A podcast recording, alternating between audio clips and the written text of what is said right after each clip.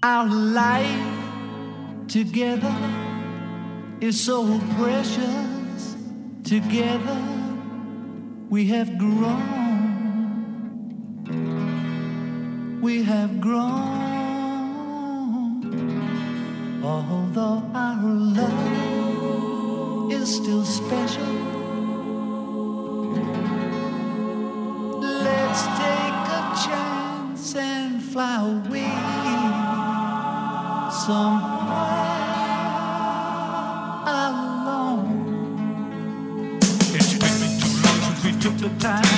Así, cuando toma energía el tema Just Like Starting Over de John Lennon, comenzamos a las 11.01, una nueva emisión de Menú Deportivo.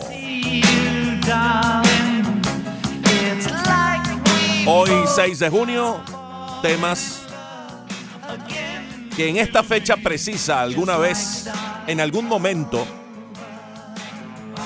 un 6 de junio, pues tuvieron alguna particularidad respecto a la fecha.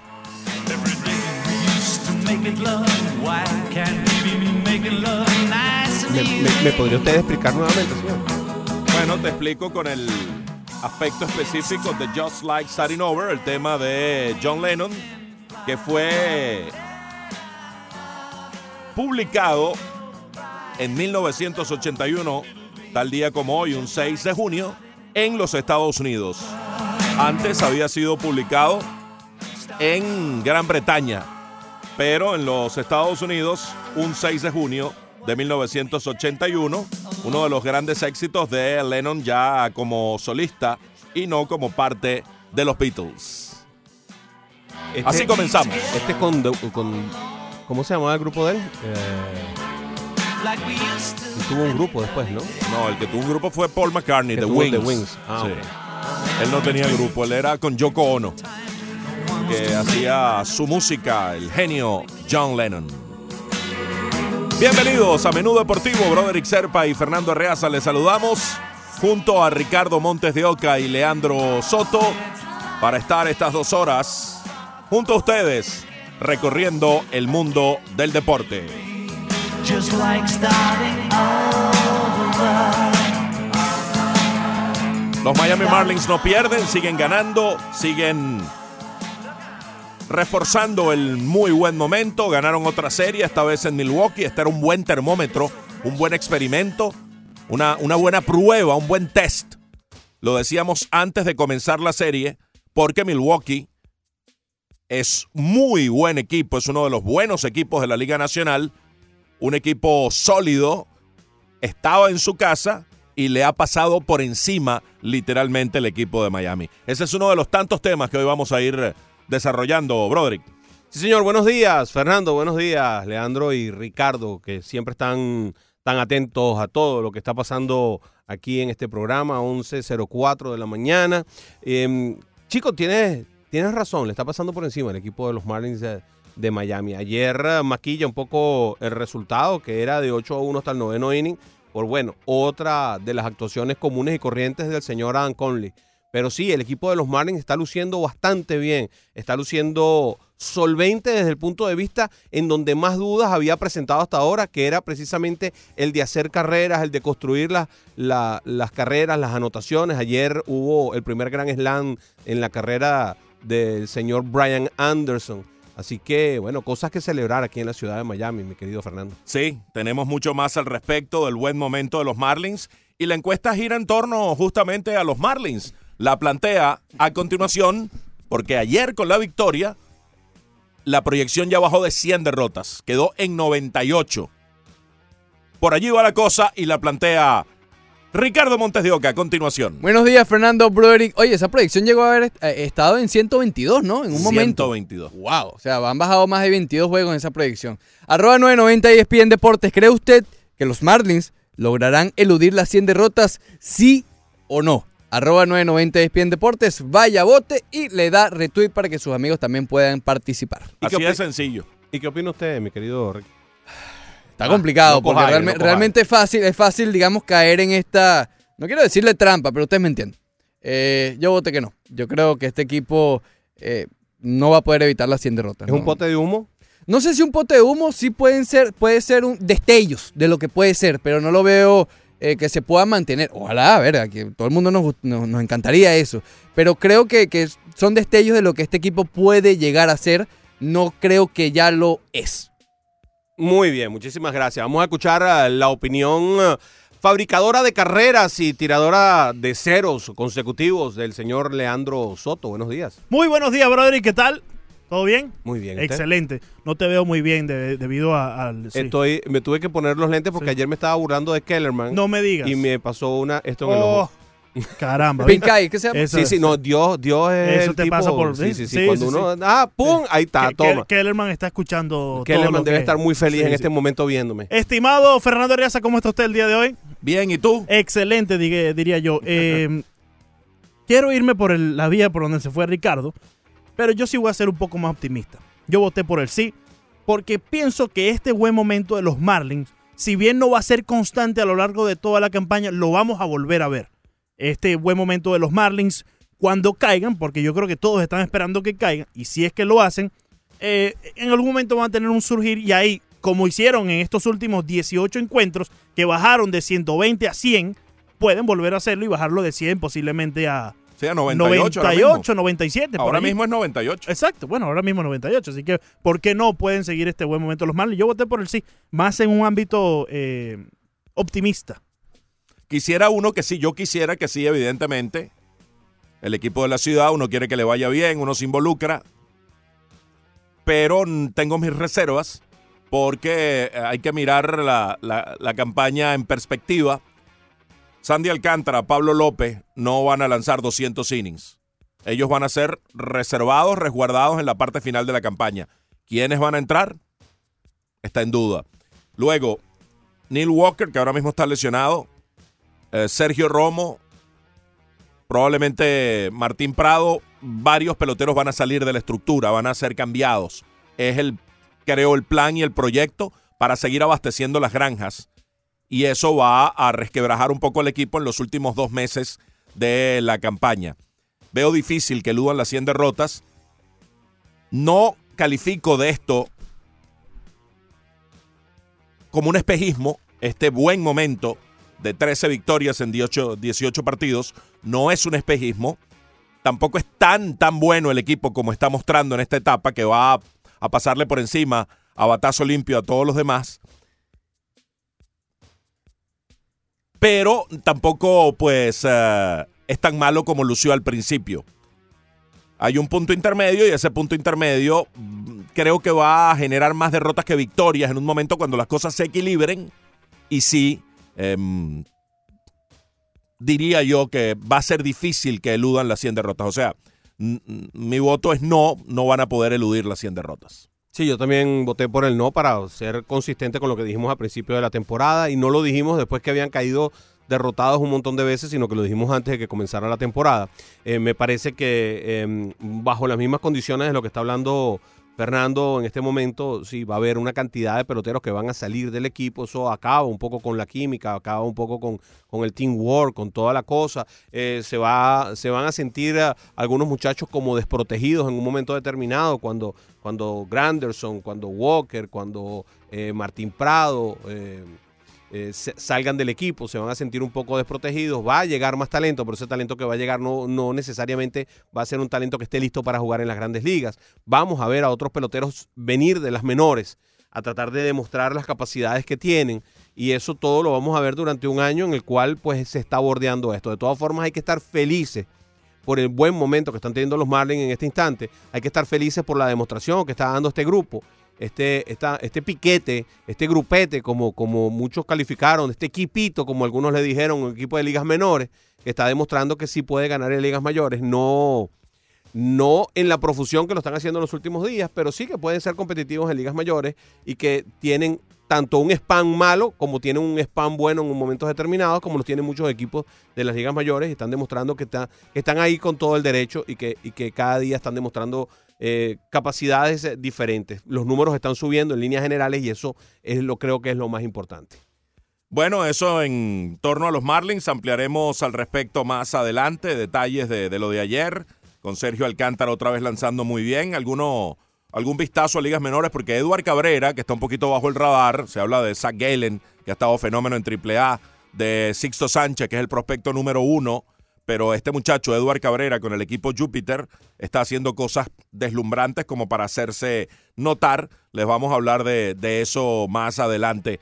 Pero también hay que tocar lo de Craig Kimbrell. Finalmente firmó Kimbrell, lo anticipaba ayer Ken Rosenthal, lo tocábamos al final del programa, ese alerta que dio Rosenthal para The Athletic. Y lo decías tú en tu previsión, que ese era el equipo que le hacíamos falta, que sonaba las campanas con más, con más rudeza para tener que adquirir a un lanzador como Kimbrell. Sí, lucía como uno de los equipos que más requería de un personaje como Kimbrell, de un cerrador, porque tienen a Brandon Morrow fuera desde hace rato.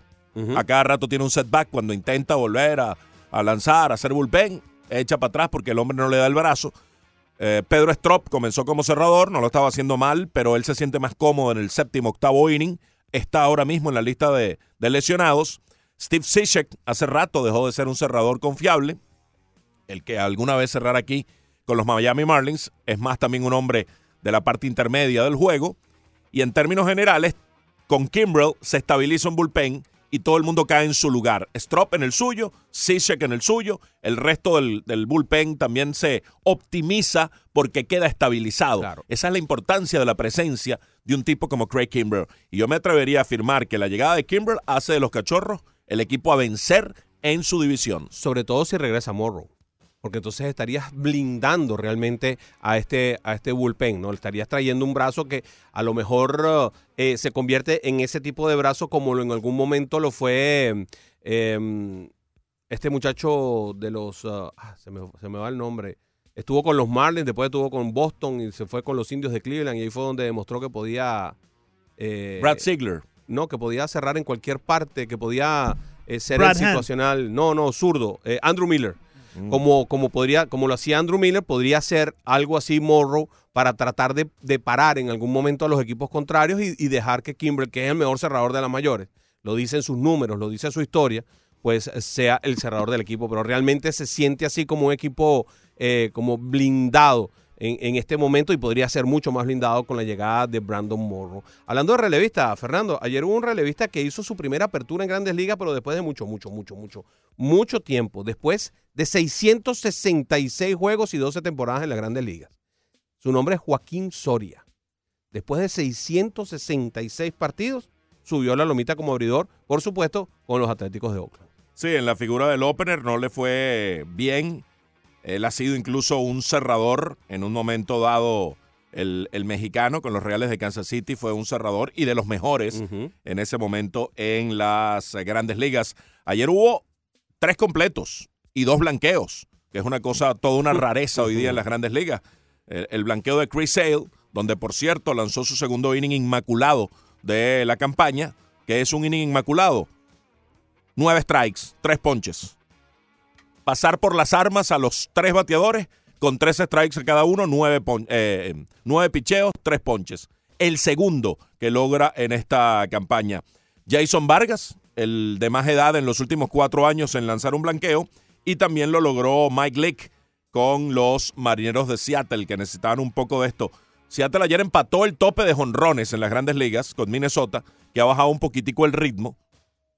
Seattle ha seguido dando jonrones, pero ha estado perdiendo todos los días. Bueno, ayer lograron Ayer ganaron. dar jonrones, cinco, empatar con 114 a Minnesota, pero contaron con el picheo de Mike Lick, quien lanzó completo para finalmente Seattle ganarle a Houston en el sexto juego de la campaña. Habían perdido los cinco anteriores. Y hablando de jonrones, ayer eh, el muchacho de la película, el, el novato sensación, Vladimir Guerrero Jr., con un cuadrangular precisamente, pues ayudó a que los ah, Jays de Toronto vencieran a los Yankees de Nueva York.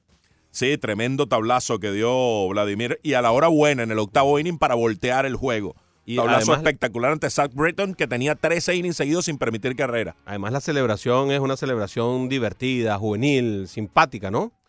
Eh, bien, bien atrayente. Qué bueno que este tipo de cosas pasen eh, con equipos que no, que no son tan contendientes, ¿no? Contra estos Yankees de Nueva York que parecen, eh, eh, vaya, invencibles, ¿no? Parecen imbatibles. Son, son un equipo con una cantidad de, re- de- de- de retazos y que han tenido que parchar tanto que, vaya, que, eh, que estén donde están suena como a milagroso. Los Yankees tenían 32 y 0 cuando entraban al séptimo inning ganando. Imagínate. Ayer fue la primera derrota, gracias al tablazo de Vladimir Guerrero Jr. Los Yankees habían ganado nueve series consecutivas, iban por la décima, cosa que no ocurre en el equipo de Nueva York desde 1954, pero no pudieron, ya que los azulejos dominaron ya la serie porque ganaron el primero y ganaron ayer de nuevo. Sí, señor, los azulejos de Toronto, ahí con el bate de Vladi Guerrero Jr., que ha sido criticado. Le pasaste un poquito por encima a la joya de Vargas. Eh, mm, No, ¿no te- la, la asomé para Ajá, la- después. ¿No te parece tremendamente interesante que un pitcher de estas características termine tirando un blanqueo? Pues es realmente sorprendente, ¿no? Cuando tú esperas este tipo de cosas de otros lanzadores de esa misma rotación. Sí, decíamos que es el de más edad en los últimos cuatro años. 36 años, 123 días. No es el que uno espera de esa rotación que lance un blanqueo. También lo hizo Noah Syndergaard. Eh, Jacob de Grom ha lanzado grandes juegos, pero eh, Vargas lo hace. Los otros dos de más edad en los últimos cuatro años. Justin Verlander con 35 años, 85 días. Adam Wainwright con 34 años, 321 días. Eh, los blanqueos de este año, este es el decimocuarto.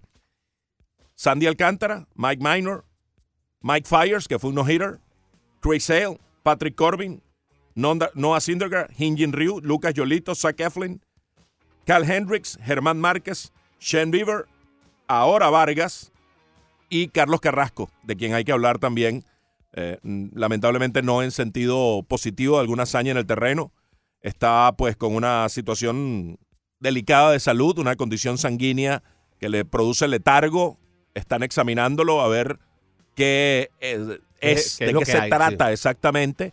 Podría ser desde algo muy grave a algo que sea una, una tontería de fácil solución. Desde aquí nuestros mejores deseos para que el derecho barquisimetano regrese totalmente saludable lo más pronto posible. Un tipo tremendamente agradable para, para que ustedes tengan una idea. El Cookie, el Cookie Carrasco, eh, sí, eh, la, notificación que da el equipo es precisamente así, así de vaga, ¿no? Tiene una condición sanguínea, eh, va a más exámenes, eh, se va a tomar el tiempo que sea necesario para hacer eh, el tratamiento. Ya con eso podemos prever que va a tomarse un largo rato el Cookie Carrasco fuera para poder hacer el tratamiento, porque todavía no he identificado ni cuál es la condición realmente, ni tampoco cuál es el mejor tratamiento según el propio comunicado de prensa de eh, los indios de Cleveland. Ayer, y para cambiar de deporte, el Roland Garros, perdón, esta mañana, muy temprano, el Roland Garros arrancó la maquinaria y Dominic Thiem se metió en semifinales al vencer 6-2, 6-4.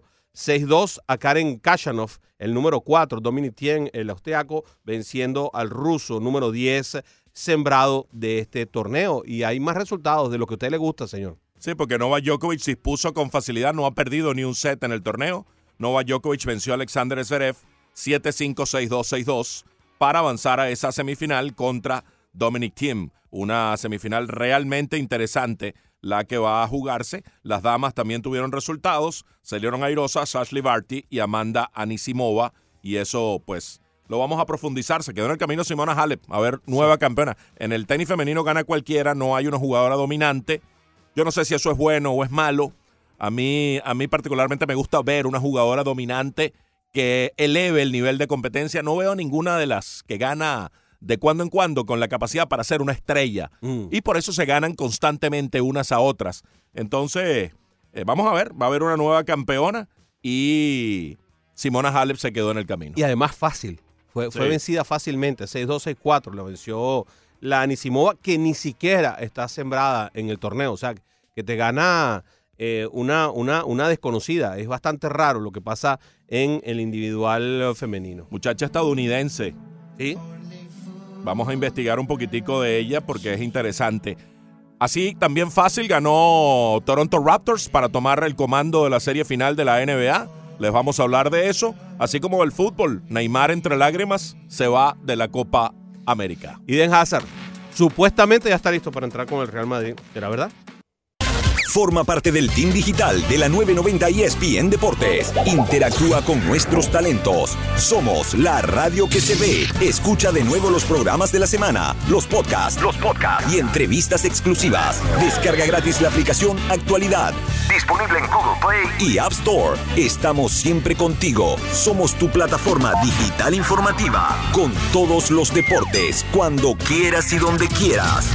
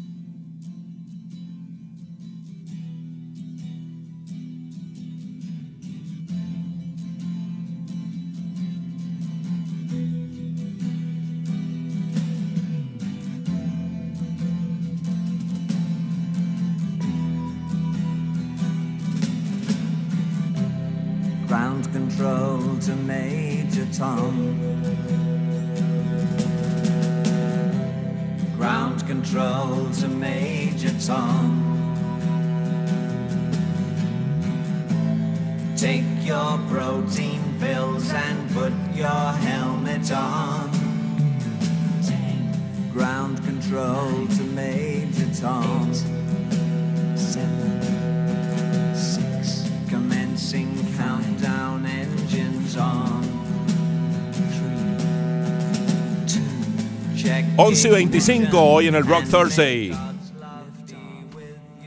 Temas que tengan que ver con un 6 de junio, tal día como hoy, hace ya unos cuantos años. Y por ejemplo, este de David Bowie, Space Oddity. Lo hemos escogido caprichosamente y no es que este tema salió a la, a la luz tal día como hoy, sino que eh, tal día como hoy, un 6 de junio de 1992, David Bowie, ese personaje andrógino, con apariencia tanto masculina como femenina, se casa con la modelo Ayman. Tal día como hoy en 1992. Y este es uno de sus grandes temas, Space Oddity, de David Bowie, hoy en el Rock Thursday, a través de la 990. The stars look very different today.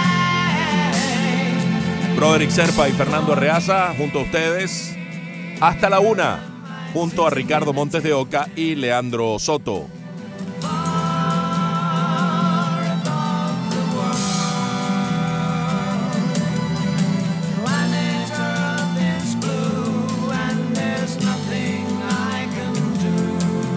Bien, continuamos. Nos apartamos un poquitico del béisbol, luego retomamos con tantos datos interesantes y tantas cosas que están pasando en el mundo de las grandes ligas para hablar un poco de la NBA y esa victoria ayer contundente de los Raptors de Toronto, Broderick, que los coloca al frente. Era un partido que tenían que ganar. Probablemente hubieran tenido que ganar también el segundo por las lesiones que ocurrieron en el transcurso del partido para Golden State. No lo lograron y parecía que el equipo de los Warriors tomaba control firme de la serie. Pero ayer las bajas continuaron. En la semana Kevin Loney quedó fuera de la final. Poco antes del partido se confirmó que, que Clyde Thompson no estaba para jugar. Y en consecuencia, pues Toronto, con una labor colectiva, encabezados, como es habitual, por uh, Kawhi Leonard, con sus 30 puntos, pero alrededor mucha producción del resto de los abridores, del resto del quinteto abridor, más una férrea defensa y una dominante actuación soberbia de Sergei Ibaka, pues logran este triunfo que les devuelve además la localía, ¿no? A los Raptors. Sí, retoman la localía, que es lo más importante. Creo que el planteamiento desde el punto de vista del esquema, de la tablilla, eh, fue lo que mejor funcionó. Es un, un modelo de, de defensa aprovechando la- las grandes carencias que en este momento presenta el equipo de los Golden State Warriors, que no cuentan con dos de sus tres dos de sus tres mejores tiradores en este momento no están en cancha y eso evidentemente facilita un poco las labores defensivas. Lo hicieron bien, marcaron la distancia, ca- causaron serios inconvenientes. De todas formas, Stephen Curry se las ingenia para anotar de cualquier manera. No importa de qué forma lo marquen, si lo doble marcan, si lo marcan a distancia, entonces penetra. Si no lo hace de, de larga y si no lo hace de más larga distancia, pero de alguna manera se la ingenia a Curry para poder anotar. Ayer eh, fue exquisito, brillante, 47 puntos para él, con 7 asistencias y 8 rebotes. Una labor eh, superlativa, pero estuvo demasiado solo, mientras que el equipo de los Raptors de Toronto, desde el momento en que montan la planificación de lo que van a hacer en el partido, eh, deciden mucho mejor que lo que lo hizo Golden State. Eh, trabajaron mucho el movimiento de pelota a la ofensiva, repartieron muy bien el balón, tuvieron, eh, repartieron las oportunidades de lanzamiento de una manera tremenda. Fíjense que Kyle Lowry termina lanzando 16 veces, Leonard 17, Siakam 16, 11 veces lo hizo Gasol y 10 Green. Eso quiere decir que repartieron de una forma bastante equitativa la, la- la capacidad de disparo, la posición de disparo. Eso generó mucho movimiento, cansancio físico para un equipo que tiene problemas a los que le faltan piezas, pero que además a la hora de defender tiene jugadores que no están 100% a ritmo. Y eso evidentemente fue aprovechado por un equipo que planteó muy bien el partido, entendió muy bien la circunstancia por la que está pasando el equipo de los Wa- Warriors de Golden State y bajo ese concepto terminaron dominando el encuentro de punta a cabo con una, digamos que con bastante comodidad. No hubo un momento en que se viera realmente amenazada esta, esta victoria del equipo de los Raptors de Toronto. 96 puntos de los abridores del equipo canadiense, con los 30 de Kawhi Leonard, 23 de Kyle Lowry, que además repartió nueve asistencias, y tuvo un encontronazo con un aficionado que inmediatamente fue expulsado, invitado a desalojar el sitio. Esto es culpa de Drake, por cierto. Sí, sí, sí. Eh, sí. Esto lo genera Drake con su Mm. actitud en Toronto y su agresividad, su manera de, de encarar así a, a Curry y a Draymond Green y al que le pase por delante del equipo adversario.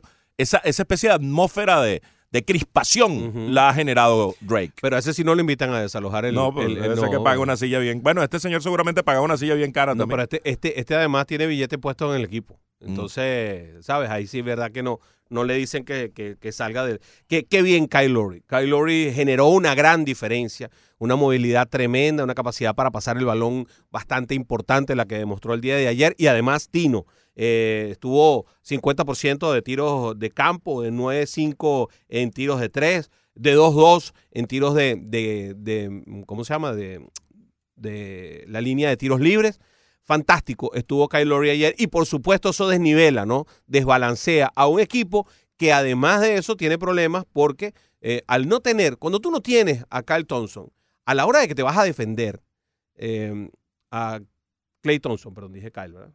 Sí, es Clay. A Clay Thompson, a la hora que te vas a defender, tienes algún inconveniente. Y estás teniendo que disponer de jugadores que no están al 100%. Ayer vimos a Andrew Bogut eh, llegando tarde, ¿no? En la mayoría de los, de los momentos a pelear los balones debajo del tablero. Y bueno, ¿y cómo le vas a pedir tú a él que esté en timing si ese muchacho ha jugado seis minutos, siete minutos en todos los partidos de esta, de esta postemporada? Cinco, cuatro, tres. O sea, no puede estar 100% a tiempo. Evidentemente, va a tener tiempo de juego. De Marcos Cousins no puede jugar 48 minutos. Eh, sería, sería pedirle peras al olmo. Y entonces, bueno, vamos a, vamos a ver este tipo de deficiencias. Ayer vimos un equipo muy disminuido enfrentando a un equipo que además, desde el punto de vista de la táctica, lo planteó de una manera exquisita y lo ejecutó mejor todavía. No creció de Marcus Cousins como anticipábamos y ese fue un problema para los Warriors, porque no tuvo compañía eh, Stephen Curry. Parecía que Toronto des- decidió, vamos a dejarlo anotar todo lo que quiera anotar, aunque obviamente muchos tiros fueron realmente en condiciones difíciles, eh, encontró fórmulas para anotar bajo, bajo circunstancias complicadas, pero Toronto parecía estar conforme con que él anotara lo que anotara mientras que los demás no lo hicieran y así iba a quedar aislado, así su producción, así fuera como lo que fue de 47 puntos, pues bueno, no le sirvió a Golden State ni siquiera para amenazar seriamente el triunfo de los Raptors. Y uno esperaba que DeMarcus Cousins, que venía en crecimiento, 8 minutos el primer juego, 28 el segundo, y uno suponía que el tercero iba a ser todavía mejor, parecido a lo que es ya eh, DeMarcus Cousins al 100%, fue todo lo contrario. Un salto atrás, 19 minutos, solo un una tiro de cancha en 7 ocasiones, apenas 4 puntos para Cousins. Y definitivamente entonces no tuvo compañía Curry. Draymond Green trató de tomar algunas responsabilidades ofensivas cuando él se ha acoplado a una estructura y un esquema donde Curry, Thompson, Durán son los que anotan. Él no tiene por qué estar anotando. El más eh, hace énfasis en la parte defensiva, que la maneja extraordinariamente, mete sus puntos de cuando en cuando, pero no es su función. Ayer él trató de ser el complemento, de ayudar a Curry, incluso metió un par de triples, pero no, no es suficiente, evidentemente. Queda claro un mensaje ayer. Golden State para ganar la serie necesita el regreso de Thompson y necesita el regreso de que, por lo menos de Thompson, Por tal lo- vez no tanto. Durán. Claro. Durán sería probablemente ya para probablemente garantizar que van a ganar el campeonato de nuevo. Pero así como se vio ayer, eh, Toronto pues pareciera que puede ser el, el flamante campeón de la NBA. Sí, señor. Si esto se mantiene, podría ser. Ayer, eh, ayer Curry no estuvo especialmente atinado y me van a, van a pensar que es una herejía. Sí, es verdad. eh, suena hereje cuando tú haces 47 puntos, pero realmente estuvo bastante desatinado eh, Stephen Curry. Ayer Sí, porque disparó demasiado. 31 veces y anotó solamente 14. Esto, eh, una fallar 17 veces en un partido es realmente complicado cuando tú tienes 17 posesiones en las cuales está fallando solamente manejada por un, por un sujeto. eh, se parece más a los números que te puede generar un jugador como Carmelo Anthony, de esas características que puede hacer muchísimos puntos, pero también necesita demasiado balón. Y ayer, ayer parecía como que Curry necesitaba todos los balones porque no había más nadie. Eh, con respecto a lo que estaba diciendo Iguodala, estás tremendamente atinado en lo que estás diciendo. Iguodala es el hombre que cuando la posesión se hace larga, inmediatamente se sale un poco de, de la llave para ser él y dejar que Curry pueda entrar un poco más para ser él el que, el que genere el balance ofensivo de cara a una transición rápida. Y eso es básicamente lo que él hace. Él no está allí para anotar los puntos. Él no es un alero tirador. Está ocupando esa función porque ayer vimos que, y, yo quedé bien convencido, eh, Fernando, yo no sé cuál es tu apreciación, que Cook no es, no está, no está para este nivel, Quinn Cook no está para este nivel. Eh, yo creo que el muchacho todavía le falta mucho, pero, pero no, no para esto, no para una final, no para esta,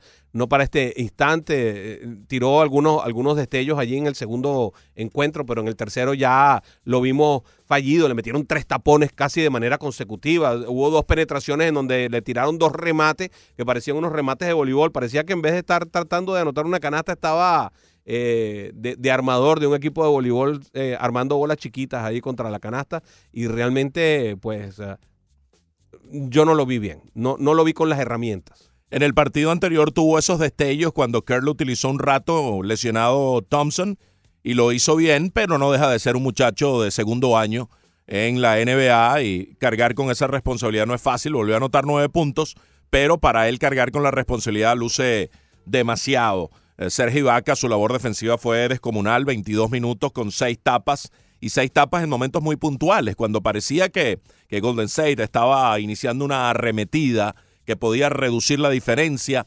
Él aplicaba una tapa que eh, cortaba de raíz cualquier intentona, así como los triples que eran como, como cuchilladas de parte de Danny Green y de Cal Lowry. Esos triples que fueron 11 en 19 intentos, además se produjeron en momentos donde ellos lograban repeler las reacciones del equipo adversario de Golden State. Y con tu arma, con la que es la, la- el arma favorita de los Warriors, fue que Toronto neutralizó cualquier tipo de, de insurgencia de parte de Golden State con 17 triples en 38 intentos. No, no, y Gasol metió uno ya hacia el final del partido que, que de, esos, de esos asesinos, ¿no? Porque vienes de meterle una tapa Queen eh, y Vaca. Y entonces, eh, de regreso viene un tipo como Margasol que no está ahí para eso, entonces te mete un triple. Entonces, bueno, eso es para acabar con todo el mundo. Te robaron, te robaron un quiebre rápido en donde tú- eh, uno de tus más rápidos jugadores, que es Quinn Cook, eh, recibe un tapón de Sergi Vaca y después entonces viene y te mata con un triple para, para poner esa distancia ¿no? de cinco puntos entre, entre los dos que tú fallaste y los tres que te están haciendo. Así que realmente estuvo brillante en casa ajena el equipo de los Raptors, aprovechando estos resquicios que está dando el equipo de los Golden State. Y la pregunta que viene ahora es, ¿qué va a hacer? ¿Cuál es la respuesta de los, de los guerreros? ¿Qué va a inventarse el equipo de los guerreros? ¿Van a presionar a KD para que KD regrese? ¿Está ready KD para poder jugar? Thompson se uniformó, estuvo allí sentadito con una cara de sueño bárbara, sobre todo hacia el final del partido. Estaba, se veía como un poco molesto porque no lo pusieron a jugar. Ah, lo, lo- enfocaron tres, cuatro, cinco veces hacia el final del encuentro y no se veía a gusto. Eh, evidentemente nadie se va a ver a gusto cuando tú estás viendo que te están, que están venciendo a tu equipo de esta manera en tu casa, pero van a presionar para que esta, esta gente regrese, aunque no estén realmente al 100%. Esa es una buena pregunta de qué es lo que va a tratar de resolver el equipo de los guerreros. Primer juego que falla de postemporada Clay Thompson. Primer partido que pierde. La última vez que los Warriors, según una nota de Stats by Stats, no tuvieron a Thompson en su alineación. Él estaba comenzando el colegial. Fue el eh, en el juego 5 de la serie de semifinales contra Utah de 2007. Ese, en ese juego, Golden State tuvo a Stephen Jackson, Jason Richardson, Al Harrington, Baron Davis y Monta Ellis como su quinteto abridor. Claro, Clay Thompson, como decía, estaba en el colegial en sus primeros años. Él llegó a la NBA en 2011-2012. Lo que quiero poner en contexto es que nunca había perdido un juego de postemporada en esta etapa de hegemonía de los Warriors. Stephen. Curry sí ha perdido juegos. Los ha perdido Kevin Durant, como de hecho está ocurriendo. Él había sido el único que no había fallado a la cita y falló ayer. Yo creo que los Warriors sabían que la serie no la perdían ayer. Y no apuraron ni a Thompson ni a Durant. Se lo tomaron con calma, con la calma del campeón, con la calma del que se sabe superior, que puede irse abajo 1-2 en la serie, pero que sigue siendo el favorito. Y yo lo sigo viendo como el Y favorito. si ellos, si, ellos se, si ellos se van de su casa con el 2-2, ellos van bien. si ellos ayer forzaban que Thompson jugara, aunque estuviera molesto, o Durán, podían perderlos por el resto de la serie, porque se podía recrudecer y ya hacerse definitiva la lesión. Correcto, correcto. Tómate este descanso, nosotros no perdemos la serie hoy, vamos a quedar abajo tal vez 1-2, vamos a tratar de ganar de todas maneras con los recursos que tenemos, pero si perdemos, no entramos en pánico. Y esa creo que es la filosofía correcta de un equipo que se sabe el dominador de la NBA en los últimos años. Ayer Kawhi Leonard eh, llegó a 13 juegos seguidos de una sola postemporada con más de 30 puntos y entró en un muy selecto grupo. Lo hizo LeBron James, que es el que tiene más, empatado con Kobe Bryant en 2017. Kobe Bryant lo hizo en 2010 y eh, Kawhi Leonard empata al propio LeBron James, que lo hizo en 2012, con 13 partidos de manera, eh, con 13 partidos de más de 30 puntos en una sola postemporada. Es decir, si en uno de los partidos que quedan él hace 30 puntos más, se convertiría en el líder de todos los tiempos empatando a LeBron James y a Kobe Bryant. Vaya que selecto grupo este, este- de esta estadística.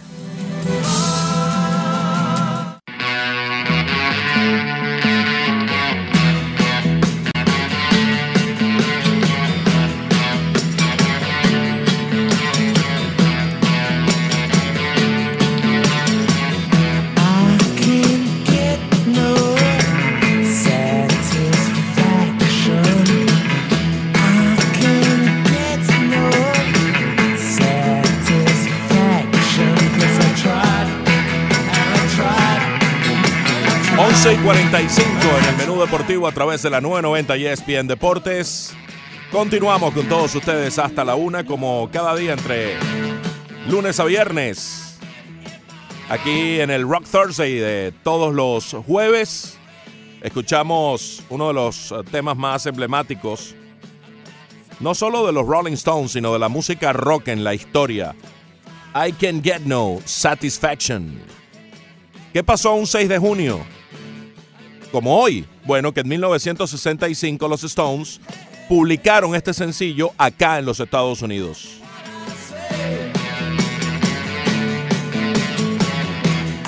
Un par de meses después fue publicado en eh, Gran Bretaña un 20 de agosto.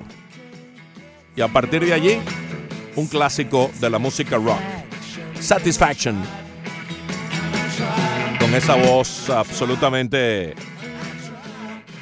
extraordinaria de Mick Jagger. Afortunadamente se ha recuperado el hombre en tiempo récord de una intervención quirúrgica a sus 70 y dele, 74, 75. Va a estar listo para emprender la exigente gira estadounidense que había sido pospuesta y que tendrá como ahora punto final Miami el 31 de agosto. Antes comenzaba por aquí, pero cuando fue pospuesta la reprogramaron evidentemente y ahora terminará acá en Miami en el Hard Rock el 31 de agosto. Retomamos el béisbol de las grandes ligas. Bueno, eh, te tengo una que debe ser la delicia del señor Jorge Morejón, mi querido Fernando. Ayer en la Liga Mexicana de Béisbol se dio un resultado de eso apasionantes. Los Diablos Rojos de México vencieron a los Bravos 29 carreras a cero. Hmm. Con 27 hits. Hubo tres errores en el partido y, y- y resulta que dos de los tres fue precisamente de los Diablos. Para que tengan una idea de, que las cosas. El partido se jugó completo a nueve innings. Pero bueno, este debe ser eh, la delicia. Entonces, para, para el señor eh, Jorge Morejón. La mamá de las palizas, 29 a 0, imagínate tú. Es ya una cosa absolutamente humillante para el rival que pierde de esa manera. Los Miami Marlins han fabricado 24 carreras contra 3 de Milwaukee en los dos primeros juegos de la serie. Con corredores en posición anotadora, han bateado de 29-11. Ha cambiado tanto todo. Sandy Alcántara está encontrando la consistencia deseada. Siete innings de cinco hits, una carrera, un boleto, cinco ponches. En tres de sus últimas cuatro salidas ha trabajado muy bien el dominicano. Y muy En- largo. Ha ido- ha ¿no ido te, largo. ¿No te preocupa eso? Mientras no haya una cantidad exagerada de picheos, hubo un blanqueo de nueve, de nueve innings con poco más de 100 picheos. Eh, en 27 innings en total, en esas últimas cuatro aperturas, ha permitido solo 15 hits con cinco carreras, cuatro de ellas en una de esas salidas, con nueve boletos y 18 ponches. Y en algunas notas de eh, los Marlins, ¿cómo es que se llama? Miami Media Information, creo que se llama el, Twitter, que está funcionando muy bien y, y recomiendo seguirlo porque eh, dan información valiosa, bastante valiosa, más allá del Twitter de los propios Miami Marlins. eh, Miami Media Information, ya, ya vamos a verificar exactamente, pero dieron dos notas realmente interesantes. Una, que con el juego de ayer lograron por cuarto juego consecutivo anotar ocho o más carreras. Cosa que no ocurre desde 2009. Es un récord para la franquicia igualado. Cuatro partidos de ocho o más carreras. Y que las 44 carreras de los primeros cinco juegos de esta gira actual, que termina mañana, eh, que termina hoy, quiero decir, en Milwaukee, han anotado 44 carreras, que es la segunda mayor cantidad en una gira de seis juegos desde los 45, las 45 rayitas que anotaron en 2009 contra Washington y Nueva York en septiembre de aquel año. Hoy, si anotan dos rayitas más, superarán esa mejor marca de la franquicia para una gira de seis partidos. Bueno, e- eso te habla a ti de lo que está haciendo desde el punto de vista del bateo efectivo en Clutch, el equipo de los Marlins, que ya no son el último. Con, la, con, la- con el partido de ayer ya no son el último equipo en menos carreras anotadas en el béisbol. Acaban de pasar los Tigres de Detroit con las 8 del día de ayer. Tienen 213 carreras anotadas. Los Tigres de Detroit tienen 210. Desde el principio de la temporada y con mucha distancia habían sido el último equipo en carreras fabricadas en el béisbol, pero este span en el cual han anotado todo eso que les mencionaba Fernando, pues estamos viendo cómo ya han recuperado terreno. Ya son el equipo número 29, esas 213 eh, carreras anotadas todavía los mantienen lejos del puesto 28 a 20 carreras de distancia de los gigantes de San Francisco, pero se ve ese repunte, se están viendo numéricamente cómo el equipo de Miami va de a poco avanzando en este buen span de victoria que está teniendo eh, el equipo y sobre todo a pesar de que se han hecho muchísimas carreras, normalmente cuando se hacen tantas carreras, normalmente te responden con algunas carreras, eh, porque se afloja un poco, ¿no? En lo que es la, la tensión del trabajo de los abridores, de los lanzadores. Pero el equipo de Miami no ha aflojado. Los abridores de, los Marlins han estado trabajando muy bien, a pesar del el amplio carreraje que le han dado de soporte en estos últimos partidos. Ellos han estado, siguen trabajando enfocados y eso me parece fantástico, que el equipo esté enfocado en hacer lo mejor en todas las diferentes áreas. Marlins Media Info se llama. Marlins Media Info. Arroba Marlins Media es la cuenta en Twitter. Arroba Marlins Media, que es Marlins Media Info. Muy, muy buena. Dan información realmente valiosa y, con rapidez, con prontitud. Apenas, apenas surge la, la situación relevante, la colocan en, en su Twitter. Es una combinación de factores. Yo creo que el equipo ha combinado los factores. El bateo que no estaba surgió y en grado exponencial el picheo que sigue estando allí, con buenas labores, consistente, con los cinco mismos miembros tomando cada uno el turno en su rotación y dándole al equipo la posibilidad de ganar, y la defensiva. ayer Harold Ramírez le dio de tomar un poco de su propia medicina a Lorenzo Kane, que es uno de los expertos en robar jonrones. Mm. Bueno, ayer el colombiano, que ha hecho de todo un poco y en un alto grado varias de esas cosas, batear lo ha hecho en grado superlativo, pues le robó un jonrón Harold Ramírez a Lorenzo Kane con un salto tremendo sobre la verja del jardín derecho. Así que Kane dirá, bueno, también a mí me, me sacan algún jonrón de cuando en cuando. Y Cortis Granderson se basó en un par de ocasiones, esa par de ocasiones anotó, batió de 5-2, eh, sigue su promedio al bate estando por debajo de 200, pero eh, bueno, se ve, se ve que hay un... eh, cuando él hace su trabajo, pues se ve que funciona. Eh, ah, eh, te envasaste dos veces, anotaste en dos oportunidades, el equipo está en clutch, que es lo, relevante de lo que estamos viendo en, la actuación de los Marlins. Están en clutch, están bateando cuando los, bate- cuando los corredores se envasan, se está haciendo el trabajo y eso yo creo que al final termina siendo lo más relevante de este spam que están teniendo los Marlins. Mucho más relevante que cualquier otra cosa que podamos eh, querer observar dentro de lo que está haciendo el equipo de los peces. Brian Anderson ha elevado su nivel durante el mes de junio. En los pocos días que van de junio tiene de 18-8, 444 de promedio, dos honrones, seis remolcadas. Ayer conecta el primer Grand Slam de su carrera. Se han registrado varios Grand Slams en esta etapa positiva, algunos honrones de tres carreras, esos batazos a la hora buena que te cambian el decorado de un partido. Y Anderson está conectando también eh, mucho mejor con hombres en posición anotadora, que era uno de los que decíamos tenía que dar un paso al frente. Y lo ha dado. Está con un promedio de 297 con corredores en posición anotadora. Él tenía un promedio y sigue teniéndolo raquítico con las bases llenas. Ayer fue su primer Grand, Slam, pero tiene tres hits en más de 20 turnos en su carrera con las bases llenas. Pero bueno, ayer eh, da ese honrón y seguramente eso le, le vale un eh, paso adelante en ganar confianza cuando le toque eh, batear de nuevo en esa situación. ¿Qué ocurre? Que se vuelve contagioso.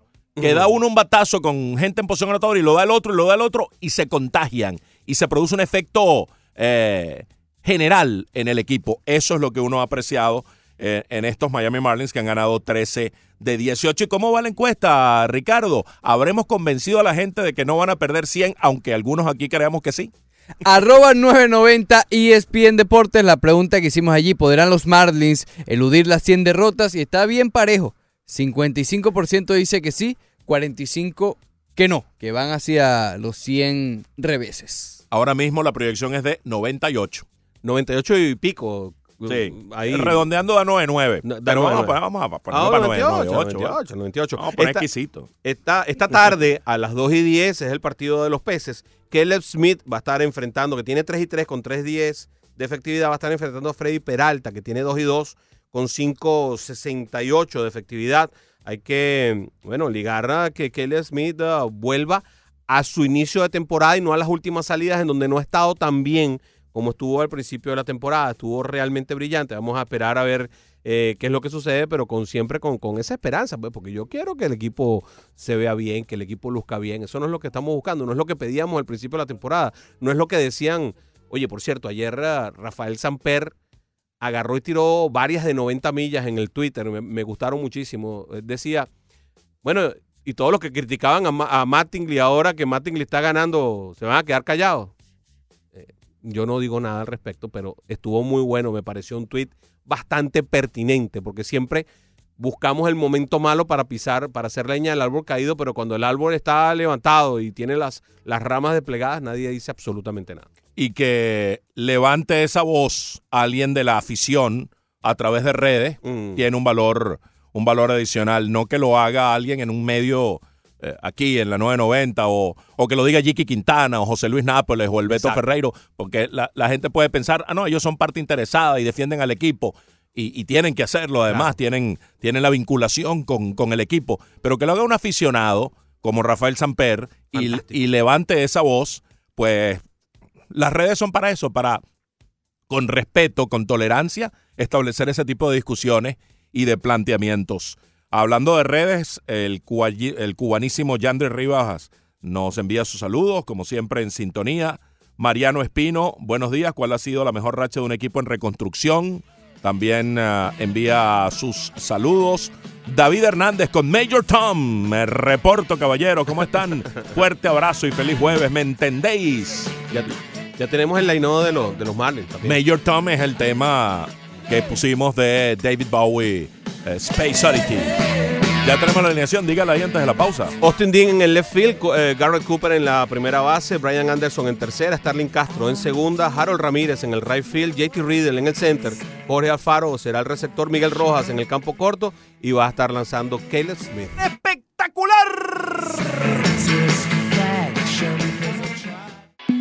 Menú Deportivo estrella a ustedes gracias a PICC, la empresa de tasadores públicos número uno de toda la Florida. Llámelos al 786-290-3663.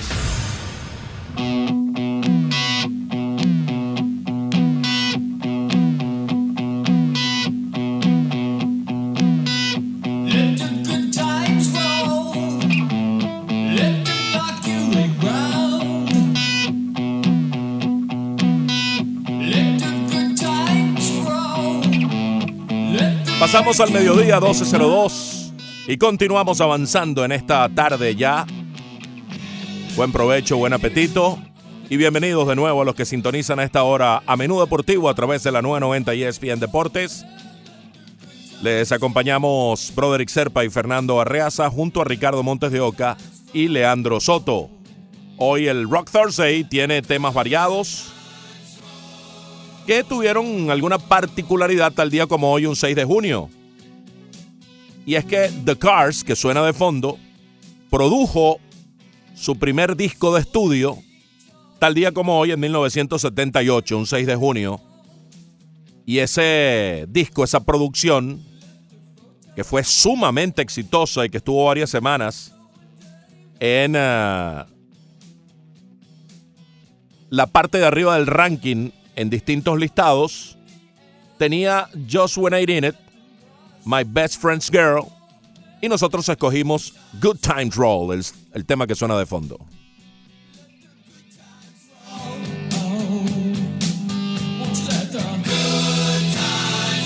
The Cars, la banda liderada por Rick Ocasek, que fue una influencia en la música en los 80, por ejemplo, para Gustavo Cerati y Soda Stereo, el rock latinoamericano, el rock argentino. Definitivamente fue una tremenda influencia. Seguimos. ¿Qué te parece, brother, lo de Neymar y esta nueva lesión lamentable, lo que ha venido pasando con el brasileño en los últimos dos años, ¿no? Sí, realmente física, mentalmente, desde el punto de vista de competición, desde el punto de vista personal, vaya que le han pasado muchas cosas a Neymar y yo creo que Neymar este, está viviendo duros momentos como han vivido ya varias estrellas brasileras que no le han puesto, digamos que el 100% de la atención a su trabajo, eh, que han, eh, entre comillas, vivido la vida loca, ¿no? Que se han dedicado un poco más a la farra, a la farándula, al estar en otras cosas en lugar de dedicarle el 100% a su carrera. Estas son carreras muy cortas. Y yo creo que una persona que se retira a los 34, 35 años tiene tanta vida por delante para poder hacer todas las tonterías que pueda después, que vaya, que hacerlas mientras estás ah, eh, haciendo eh, tu, tu juego que... Y, y- y- ponerte a estar, eh, y ponerte y exponerte a, a no estar 100% concentrado en lo que tienes que hacer, pues bueno, eh, genera muchas complicaciones. Se lesionó, no va a estar en la Copa América, se retiró con una bolsa de hielo, em, lloró. eh, bueno, realmente es un espectáculo terrible lo que pasó con Neymar ayer en un partido que no tiene ninguna importancia contra Qatar. Bueno, Sí, el parte médico fue esguince en el tobillo derecho. Repito, esguince en el tobillo derecho, lesión suficientemente grave y ante la proximidad de la Copa América que lo imposibilita para participar en el torneo sudamericano. El comunicado de la Confederación Brasileña de Fútbol reza lo siguiente. Debido a la gravedad de la lesión, Neymar no tendrá condiciones físicas y tiempo de recuperación suficiente para participar en la Copa América 2019. El informe además agrega que a partir de este jueves 6 de junio, la Comisión Técnica de la Selección iniciará la definición de su sustituto. no, no hay un sustituto para el talento de Neymar. Sí, solo nominalmente, pues alguien que lo llamen para que esté allí. Y probablemente ni siquiera sea parte del, del once titular. La lesión antes del Mundial, que lo prácticamente marginado del Mundial, se recuperó justo a tiempo, pero que le afectó en la Champions, cuando el PSG intentaba trascender en la Champions. Este año vuelve a lastimarse, justo en el proceso de, de Champions. Se recupera con suficiente tiempo para eh, tomar la mejor forma física de cara a la Copa América y surge este contratiempo en el partido amistoso de ayer en Qatar o contra Qatar. El artículo 3.1 del reglamento de Copa América dice lo siguiente, podrá sustituirse a un jugador inscrito en la lista definitiva de 23 por otro, solo en caso de lesión grave, a más tardar hasta 24 horas antes de la disputa del primer partido de su selección. O sea que todo está en los lapsos de tiempo que son eh, normales para poder sustituir a Neymar. No va a haber ningún problema, por lo menos desde ese punto de vista. La selección brasilera va a extrañar a su gran estrella, seguro. Y para continuar con el fútbol, eh, Fernando, Eden Hazard estaría listo ya para firmar contrato con el Real Madrid. Esto según Liam Tony de eh, ESPN Football Club. Dice que ya el Chelsea aceptó una oferta de 88.5 millones de libras, más otros incentivos que podrían hacer llegar esta transacción a- los 100 millones de libras esterlinas, no de euros. Cuidado, hay una diferencia importante. Se dice que Zinedine Zidane ha estado conversando con él durante bastante tiempo, en los últimos meses. Incluso que el propio Sisu habría estado ayudando a Eden Hazard a buscar un hogar y hasta escuela para los hijos en Madrid. Así de avanzada andaban las cosas, que cosa que no nos habíamos enterado. Por supuesto, Eden Hazard deja una impronta en el Chelsea, 352 partidos, en los que consiguió 110 goles y 81 asistencias, además de haber ganado dos títulos de Premier y seis trofeos en siete temporadas en Stamford Bridge. Sin duda, la, ese es el fichaje de impacto, el fichaje mm, que desde el punto de vista futbolístico pareciera necesita el Madrid, más que algo mediático, eh, lo que trae Eden Hazard con su fútbol es requerido por el, eh, el Madrid actual de Zinedine Zidane para, bueno, mm, volver a ser un equipo competitivo. Son muchas cosas, muchas piezas las que tienen que ponerse en su lugar, pero eh, con, con varias de los que han venido llegando y con la estructura que ya tenía, la renovación de, de Tony Cross, eh, algunas cosas que se perfilan en sentido positivo con lo que ya tenías de la estructura en el regreso de, de pues bueno, vamos a ver eh, eh, qué fisonomía final tiene el Real Madrid cuando ya le toque jugar la pretemporada y poner a prueba eh, el andamiaje que van a poner sobre el terreno de cara a la nueva campaña. Por otro lado, ayer Cristiano Ronaldo se vistió de héroe. El portugués a la hora buena, a la hora chiquita, a la hora del partido eh, trascendental, marcó un hat-trick y le proporcionó la victoria a Portugal ante Suiza 3-1, que supuso la clasificación para la final de la Liga de Naciones del combinado luso. El actual campeón de Europa ahora está en la final de este novedoso torneo, la UEFA Nations League, y Cristiano siendo Cristiano. Sí, señor, en el Estadio de los Dragones, en el Dodragao de Porto, eh, se impuso el equipo de Portugal que va a la final de este novísimo torneo. Es la primera vez que, se juega esta Copa de Naciones, esta Liga de Naciones de UEFA. Mm, estaría enfrentando al ganador del partido de hoy, 2.45 de la tarde, entre Holanda e Inglaterra. Portugal, que nuevamente de la mano de Cristiano Ronaldo ve en Europa un lugar en donde exhibir sus galas. Y de verdad que Cristiano Ronaldo nuevamente brillante, otra vez Cristiano Ronaldo demostrando que está a un alto nivel a pesar de que se nos ha desaparecido del radar. eh, porque mm, no estamos tan pendientes de lo que puede hacer una Juventus que pareciera que juega en una liga diferente a la liga italiana, ¿no? Eh, que la liga italiana solamente va de visita a jugar algunos partidos en donde ya tiene todo decidido y no vale ni la pena el poder eh, chequear qué es lo que está pasando con, con este equipo. Pero con Portugal brilló, lo hizo tremendamente bien, hat-trick para meterlos en la final y vamos a, a ver esa final el día domingo. Mientras tanto, le puedo decir que para el partido de esta tarde, 2 y 45, ya están listas las probables alineaciones. Holanda iría con Silesen en la portería, Dumfries, Van Dijk, De Ligt, Dali Blind en la defensa, Frankie de Jong, Georgino Win Winaldum, Marter de Roon y Ryan Babel en la media y adelante estarían Berwick y Memphis Depay. Serían los que estarían jugando por el equipo holandés, mientras que Inglaterra podría pararse con Jordan Pickford en la portería, Kyle Walker, Joe Gómez, Harry Maguire y Ben Chilwell en la defensa, Dele Alli, Eric Dier, Jordan Henderson en la media y Marcus Rashford, Raheem Sterling y Harry Kane o Jadon Sancho, dependiendo de cómo esté eh, Harry Kane para poder jugar, estaría en la delantera del equipo de la Blanca Albión. Vamos a ver quién será entonces ¿A quién el rival. tú? ¿A quién le vas tú? ¿Holanda Inglaterra? ¿Cuál te gusta más? No, Voy a ver el partido sin una preferencia específica. Voy a disfrutarlo.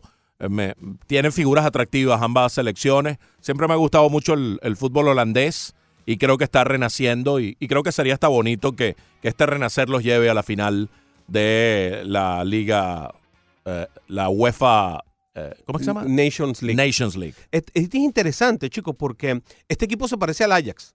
Eh, tiene varias de las figuras más Sí. importantes del Ajax y podría estarse, estar pasando en otra escala lo que pasó con el Barcelona, ¿no? Tal Barcelona como España. Podría, podría estar sucediendo como lo que pasó en 2010. Tú tienes, cuando tú tienes una base de un equipo que jugó bien y tienes esa estructura, procuras que esos jugadores jueguen de manera similar ya en la selección, donde se encuentran con otras piezas que vienen de, desde otros equipos, procedentes de otros equipos. Ahí está la virtud y la habilidad de un técnico, en este caso Ronald Koeman, que es el técnico de la selección holandesa, de optimizar esa base del Ajax una vez en la selección. Vamos a ver, es un partido realmente interesante. Este de hoy me llama más la atención que el de ayer, el de Inglaterra contra, Contra Holanda. Eh, Sí, El de ayer era Por- Portugal-Suiza. Eh, te quería hacer un comentario de lo de Hazard, porque cuando tú estabas hablando, empecé a pensar en algo que puede ser muy interesante. Yo no sé si el Real Madrid trabaja con tanta antelación, pero ahora que está llegando Hazard, me suena como que me cae el, el- el- el- el centavo del por qué firmar a Thibaut Courtois.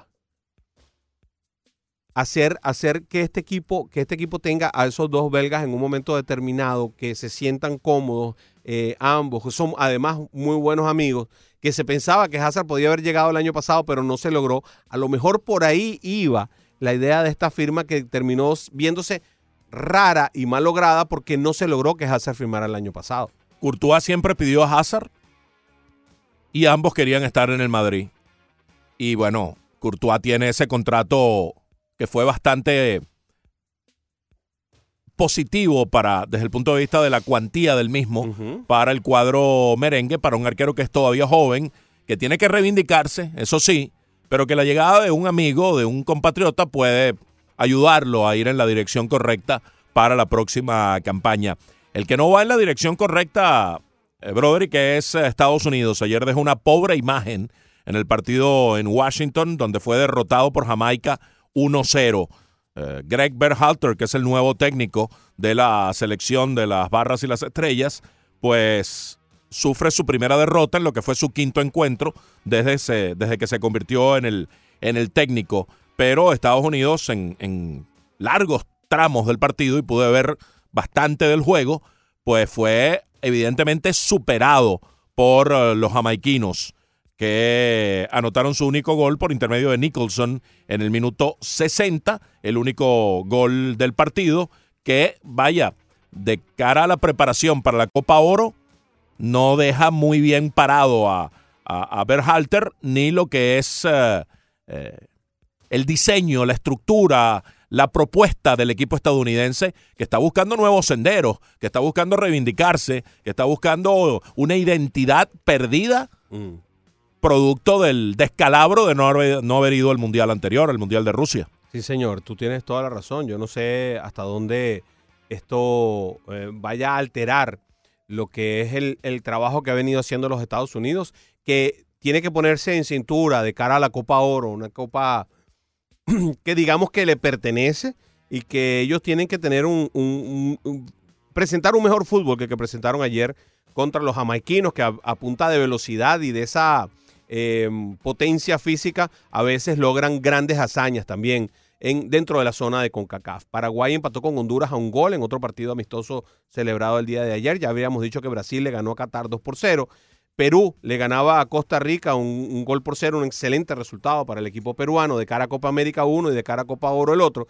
Y luego el partido de más tarde, que fue el de México, en donde vino de atrás la selección mexicense para vencer a Venezuela tres goles por uno. Venezuela definitivamente no aguanta ningún resultado. Eh, sale adelante en los partidos y no aguanta en defensa ningún resultado. Tiene serios problemas para poder soportar presiones de los equipos contrarios y bueno, se vio reflejado en este partido contra México. Sí, un golazo de Murillo en el minuto 18. Venezuela no jugaba bien cuando se encontró con ese golazo que levantó. A partir de allí Venezuela tuvo sus mejores minutos, pero al final se impone eh, eh, esta estructura mexicana que va mostrando cosas buenas, va mostrando cosas positivas, con goles de Alvarado, Pizarro y, y Guardado, el tercero sobre el minuto 76. Mucha ingenuidad en la salida de Venezuela, muchos errores en la parte posterior, en la saga, cuando se ven presionados, les cuesta Falta nervio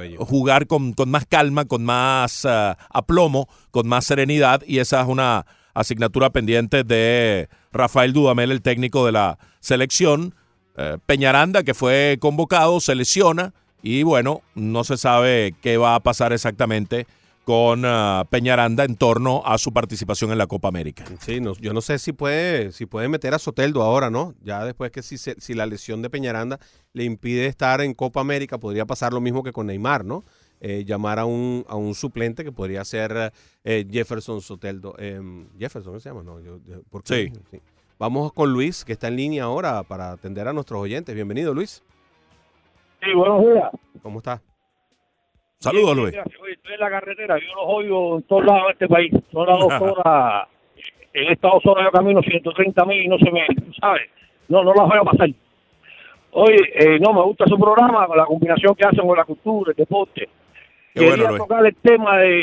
Sí, oye, no, me encanta mucho su programa. Quería tocar el tema que ahorita dijeron, oye, ah, que hablen ahora de Matlin. Yo voy a seguir diciendo lo mismo. Matlin no sabe dirigir esta pelota, fíjense eso. Lo demostró con los Dodgers, hubo tremendo trabuco, no hizo nada, vino ayer los Marlins, tuvieron trabuco, por los Marlins tuvieron tremendo equipo, no hizo nada, nunca llegó ni al 50%.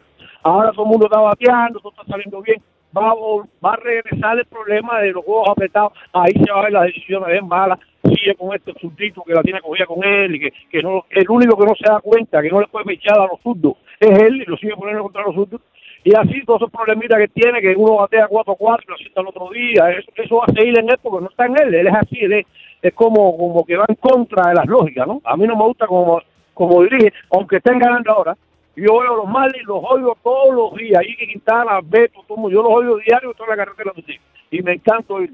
Desde que no ganaban, y ahora lo sigo viendo, pero sigo criticando a Mati. Lo verás, y espero que, que- que este muchacho, esta gerencia nueva, por favor, el año que viene le diga, por favor, vaya para otro lugar, que aquí no lo queremos. Eso es lo que quería decirle. Y otra cosita, quisiera que me dijeran, para, para escucharlo por la aplicación después, hasta dónde un dueño de equipo se puede meter en un en un equipo, ¿no? En Mati, por ejemplo, en otro equipo, un dueño, hasta dónde puede llegar y si me pueden hablar de los, de los mesas después, por favor. Muchas gracias y los sigo escuchando todos los días, ¿ok? Oye, Gracias. gracias. a ti. Gracias a ti por escucharnos siempre y, y qué bueno que utilizas la aplicación. Eso es una muy buena forma de escucharnos. Se oye eh, en estéreo, digital, se oye, se oye más bonito. Eh, eh, escuchan ustedes la voz del recio en toda su magnitud. eh, más muy claramente y nos puedes escuchar en cualquier parte hacia donde vayas. Qué bueno que te montas en tu truck. Cuídate mucho en la carretera y muchas bendiciones para ti. Tenemos más, más oyentes.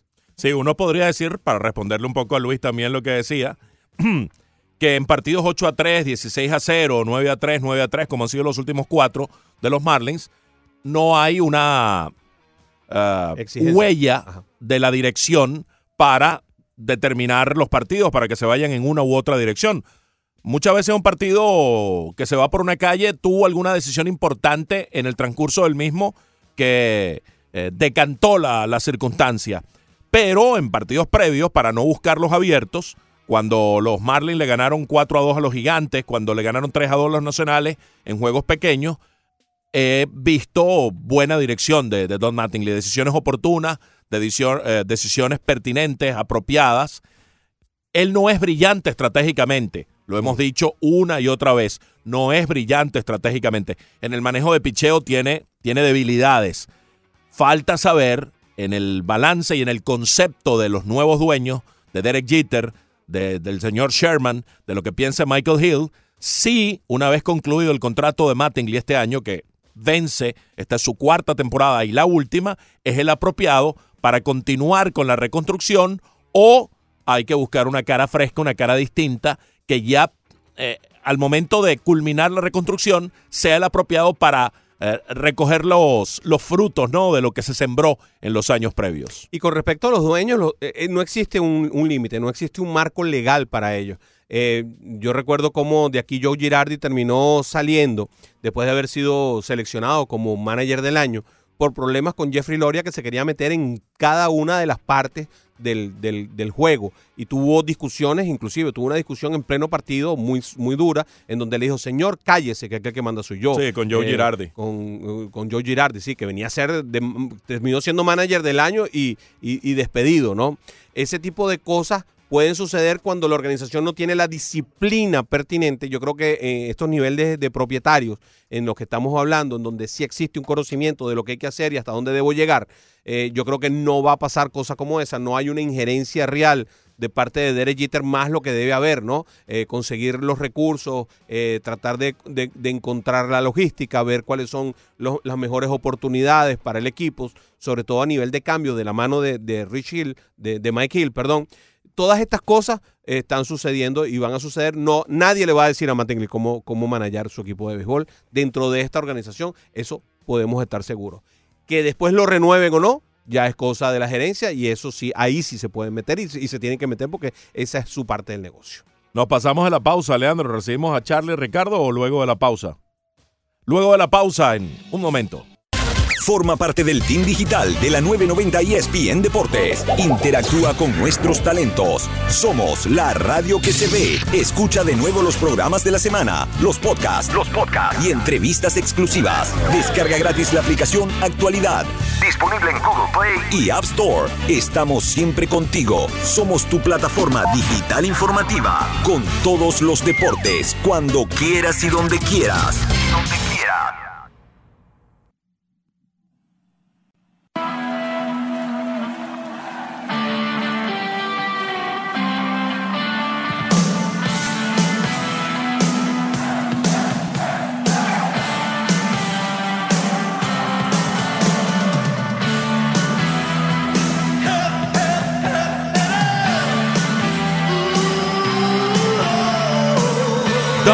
Forget About Me. El tema que suena de fondo a las 12 y 26. Continuamos en Menú Deportivo a través de la 990.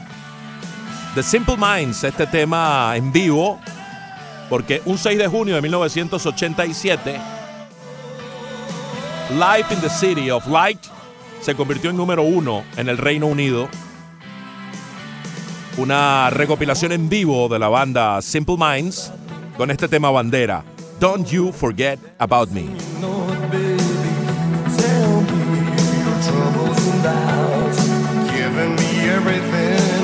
No te olvides de mí. Nosotros no nos olvidamos nunca de un hermano como Arnaldo Machado. Acudimos a él permanentemente para consultarle cosas, médico traumatólogo, especialista en medicina deportiva, ha sido médico de planta de distintos equipos deportivos en Venezuela, eh, entre ellos Tiburones de la Guaira, y es sobre todo un, extraordinario ser humano, más allá de un extraordinario médico. Lo invitamos y lo hemos querido llamar. Eh, afortunadamente hemos podido lograr la comunicación que ha sido tan difícil para hablar de esta lesión crónica de Miguel Cabrera, a la cual pues ya eh, se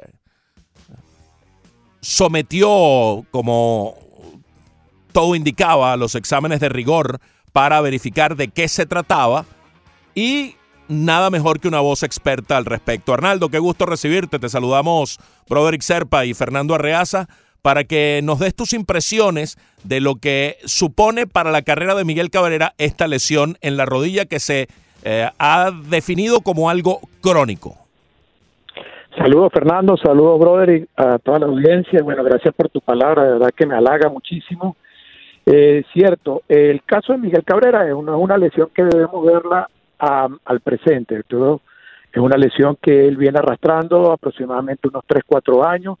Es una lesión que va marcado con ese sobrepeso que en un momento tuvo Miguel Cabrera, eh, producto de esa cirugía que tuvo sobre el tobillo, y luego esa misma lesión que lo hace, que hace la afectación sobre el bíceps del brazo derecho, eh, es una lesión que lo va a sacar a él de, de su ritmo de actividad, de su, de su gimnasio, y que lo llevó en un momento determinado a tener un sobrepeso importante.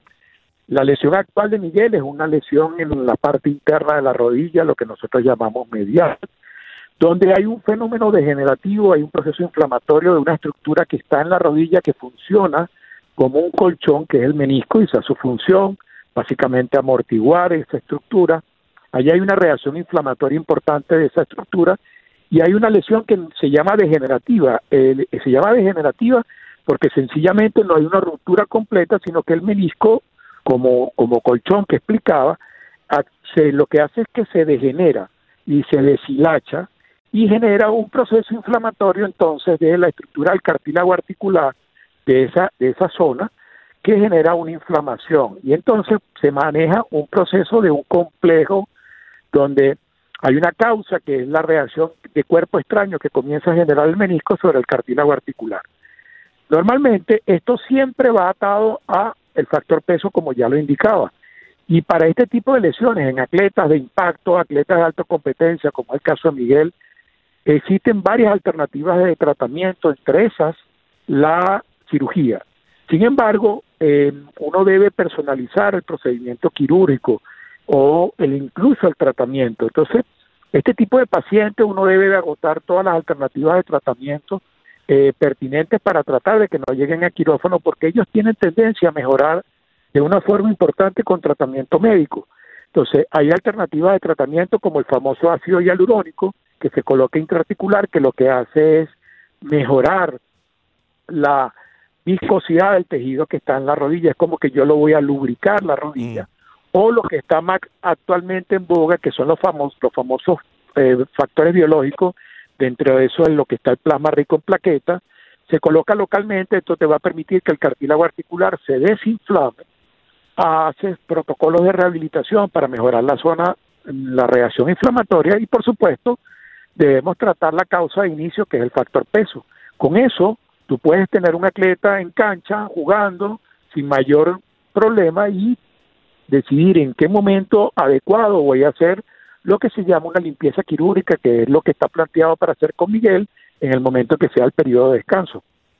Esta, este tipo de, de tratamientos, Doc, es- ¿tiene, ¿tiene alguna complicación para el juego diario? Lo pregunto porque, bueno, yo, yo entiendo que aquí los meniscos funcionan como unos, unas especies de amortiguaciones, como la bolsa sinovial para el, para el, para el hombro, ¿no?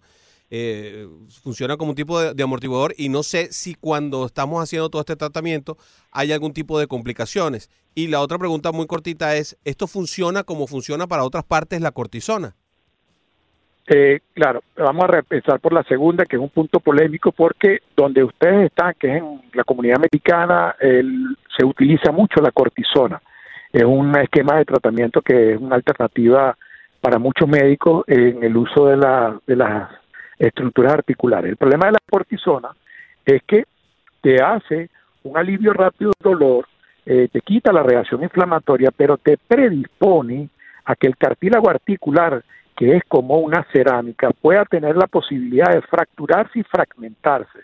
Y puede permitir que una lesión que no es quirúrgica o una lesión de poca envergadura pueda avanzar generándose proceso de fragmentación. Porque hay una cosa importante que hay que entender, el dolor, además de ser la guía con la cual uno se lleva para llegar al diagnóstico, también es un medio de protección para el atleta de saber de que hay algo que no está bien. Por eso es que es un error que él comete de jugar y no decir que le está doliendo. Siempre y cuando yo puedo jugar con dolor, pero que mi personal técnico, mi médico que me está dando soporte, sepa que yo tengo la molestia y me vaya ayudando y sepa cuándo es el momento adecuado de decir ya va, aquí tengo que pararme y de hacer mi tratamiento. Entonces, la cortisona ciertamente es una alternativa, pero tiene ese gran riesgo, cosa que no se tiene con los factores biológicos como el plasma, cosa también que tampoco se tiene con el ácido hialurónico. Normalmente yo puedo colocar plasma y normalmente lo haces en la mañana y en la misma tarde noche el atleta puede estar jugando. No necesita sacarlo de cancha ni siquiera en el béisbol, que es un poco más pasivo como deportes como el fútbol, donde esta alternativa de tratamiento es muy utilizada y se tiene mucha confianza. El atleta tiene mucha confianza al plasma bien indicado y bien administrado, porque además yo puedo colocar plasma las veces que yo necesito, porque no tiene efectos colaterales, excepto la reacción inflamatoria pequeña que pueda tener el atleta. Arnaldo Machado, además de, de- de médico traumatólogo y tener la experticia teórico-práctica sobre el tema, jugó pelota y fue un muy buen jugador de pelota, un tremendo lanzador. De manera que también tiene conocimiento del, del quehacer, de cómo se bate el cobre, porque jugó pelota y entiende cómo una lesión puede ocasionar una perturbación o una limitación. Con Miguel eh, Arnaldo, los médicos, los cuatro que lo vieron, desecharon la operación porque consideran que como bateador designado él puede soportar el dolor sin los rigores de jugar en primera base. ¿Cómo interpretas tú eso desde, desde ambas esferas, lo que opinaron los médicos y desde, la, desde el saber por haber jugado pelota, cuánto puede aliviar el, el ser solo designado a Miguel Cabrera y soportar el dolor?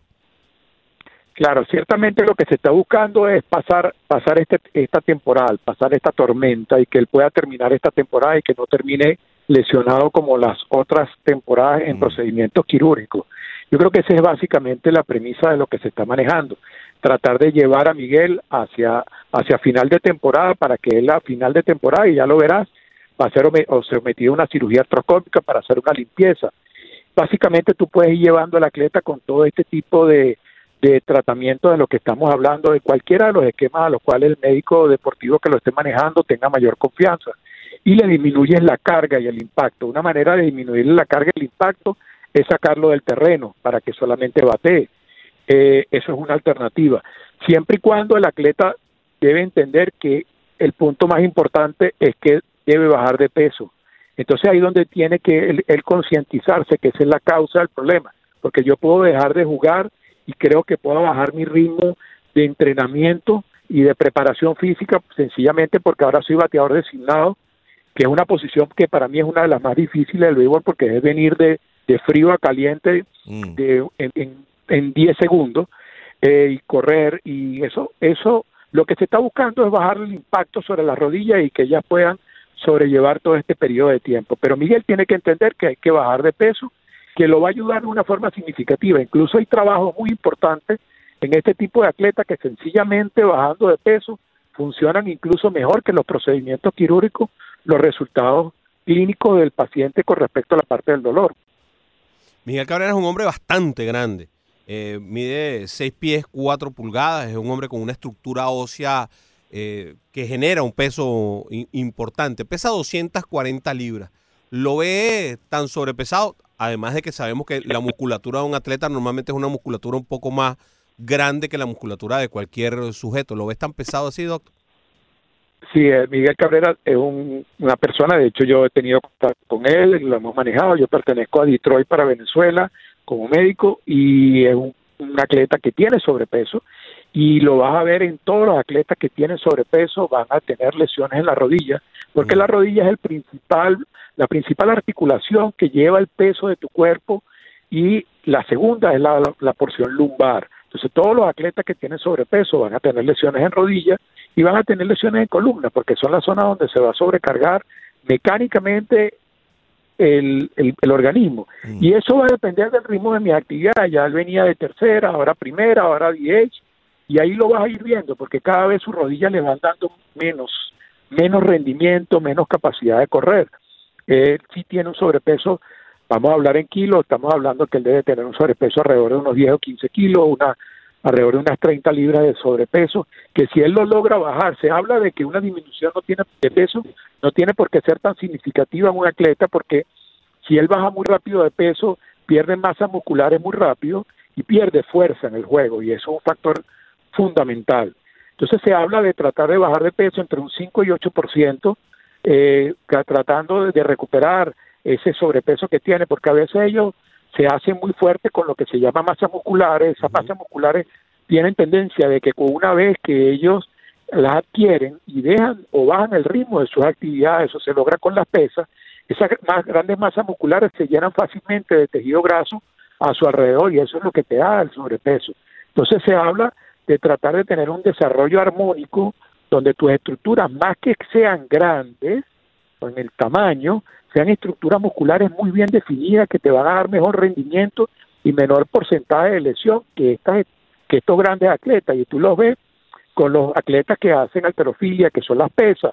Esos son atletas que tienen unas grandes masas musculares porque eso es parte de su rutina, de su actividad física, pero son atletas que tienen un índice altísimo de lesiones.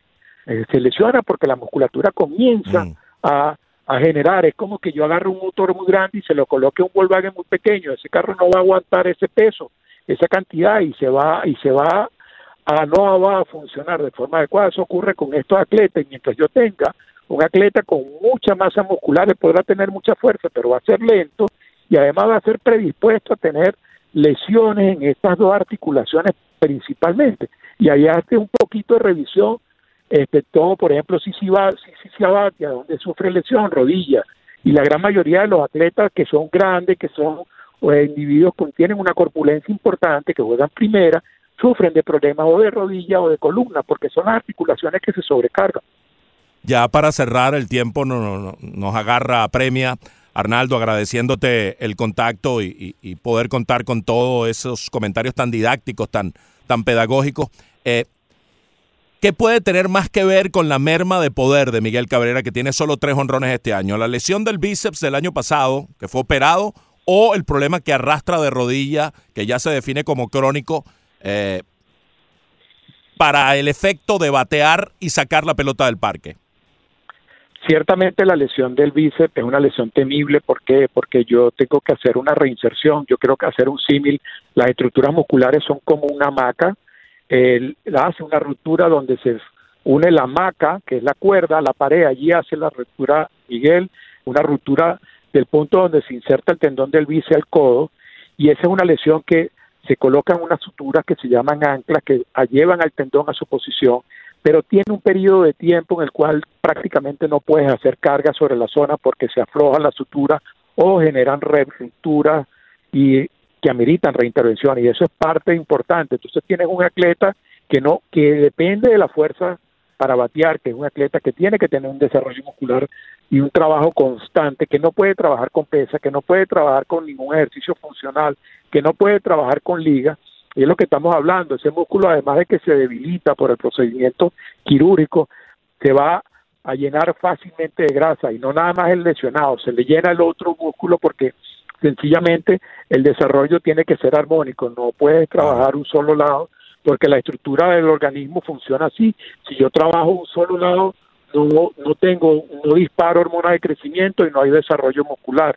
En cambio, cuando yo hago los trabajos eh, bilaterales, yo puedo ir generando aumento de carga y después puedo trabajar otras estructuras, pero siempre debo trabajar las dos articulaciones.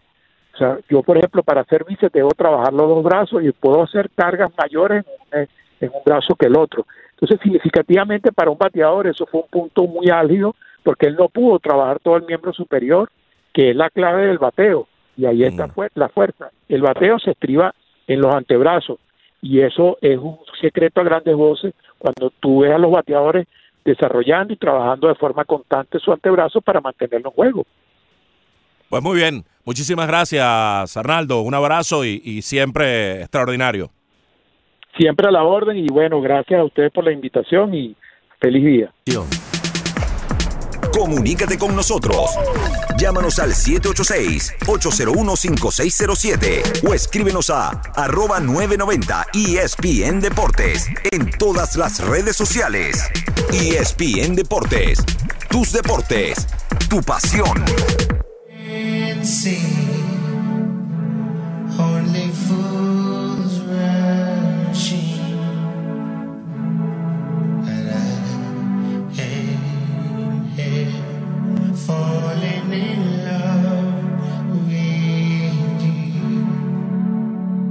12 y 46, último segmento del programa.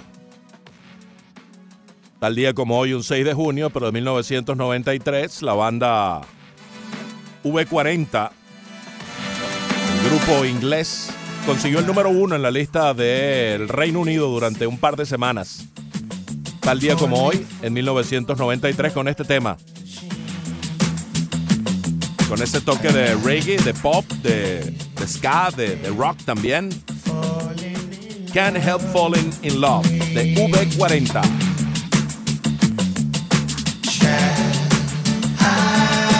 En Birmingham, Inglaterra en 1978. Es una fusión de varios ritmos. Esta banda liderada por James Jimmy Brown. Y así entramos en la parte final del programa a las 12 y 47. ¿Cómo va la encuesta, Ricardo? ¿Cómo ha ido funcionando en torno a los Miami Marlins? El 59% dice que los Marlins van a evitar las 100 derrotas en la temporada. 41 estamos nosotros en el 41% que no. Sí, señor. Hay entusiasmo, hay pos- eh, optimismo, positivismo, qué bueno. ¿Será que Charlie está a favor o en contra? Bienvenido, Charlie. ¿Cómo estás? Eh, buenos días. Oye. Buenos días, muchachos. Me alegro de escucharlo. Eh, no, eh, siempre, como le digo al señor Arriaza, sigo soñando. Eh, me está dando, impre- me impresiona eh, Cooper y Anderson y a partir de hoy, pues ya les voy a poner las torres gemelas, porque son altos. Y, y respecto a, voy a opinar lo, lo que vi ayer del fútbol mexicano, eh, está improvisando el señor el técnico, El Tata Martino. el Tata Martino, se ve que el hombre es bueno y con lo poco que tiene, porque como ustedes lo podrán observar, tiene varias estrellas, bueno, estrellas se le dicen, pues que son buenos jugadores que se ausentaron por motivos personales, lo Sí. que sea, y va mejorando y yo le veo que va a desempeñar, va a hacer un buen papel porque está manejando los nuevos elementos que tiene a su mano, a pesar de que a él se le, muchacho Álvarez, no sé qué, parece que es bueno y, y salió del partido. Respecto a, la, a esos golpes, yo creo que, en mi opinión, Neymar ya ese pie creo que es el mismo que se golpeó hace dos años y como decimos en los países nuestros, Arriaza, Arriaza de que ya está que si lo ven ya se cae. Ya creo que me da pena porque yo soy admirador de él, un buen elemento, un buen muchacho, pero ya, ya está como dicen, mirame y no me toqué. Y bueno, eso es todo lo que iba a decir y gracias por atenderme y que tengan un precioso día. Ya saben, las Torres Gemelas, Anderson y Cooper. A ti, Charlie, siempre amable. Gracias por, por ponerte en contacto con eh, nosotros. Y lo de Neymar, además, tiene ese caso extraterreno, ¿no? Que complica ya su.